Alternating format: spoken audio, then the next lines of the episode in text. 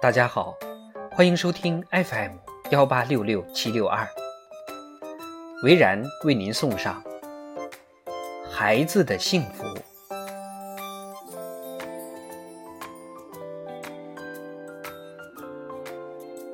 父母都会祈祷自己的孩子得到幸福，甚至不乏那种为了孩子的幸福牺牲自己也无所谓的人，而且。也有许多践行这类事情的美谈，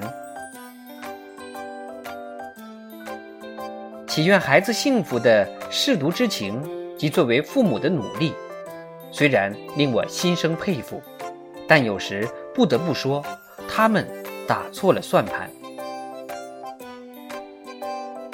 比如，有这样一位父亲，上初中的孩子不想上学了，于是他叹息。现在的孩子太不知足了。这位父亲小时候因为家贫，小学毕业后家人就不让他上学了，于是他只好半工半读，总算有了今天的成就。他不想让孩子也受那种辛苦，便在孩子上小学时给他报课后班，请家庭教师，还让孩子上了一所很好的私立初中。正因为父母之前为孩子做了这一切，所以说孩子偷懒不上学是不知足。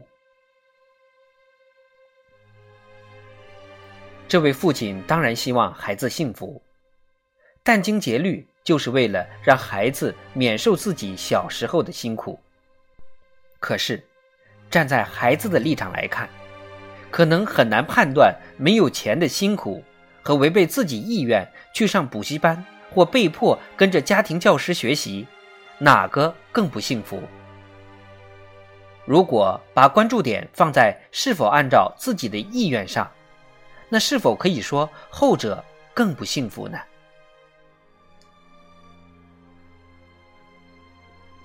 祈愿孩子幸福的父母，真的是在祈祷孩子得到他们想要的幸福吗？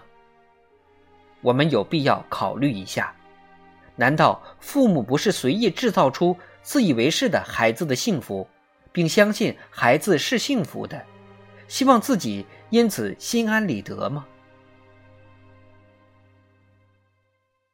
据说，日本中产阶级的商业人士也经常读一些关注心灵的读物。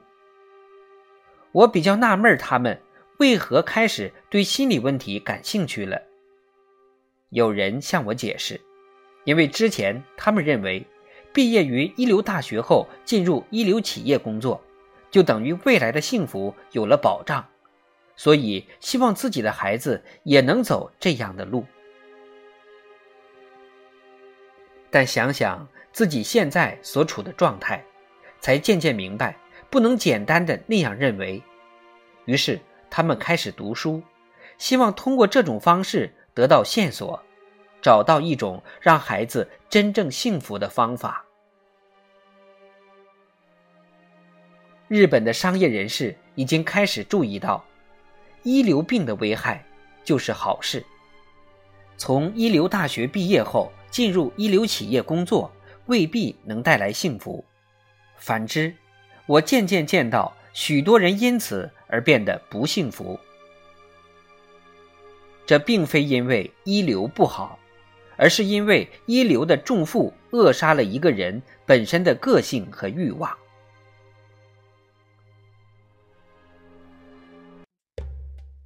祈祷孩子真正幸福应该怎么做呢？首先，应该思考一下，自己是否正假借孩子的幸福之名，来获得做父母的心安和幸福。无论怎么想，在考虑孩子的幸福之外，无暇思考自己幸福的人，即使他们声称自己是为了孩子的幸福，归根结底，还是为了自己。孩子的幸福最重要的一点是，让孩子自己获得幸福。守护孩子，远比对孩子指手画脚、多管闲事，更需要。心灵的力量。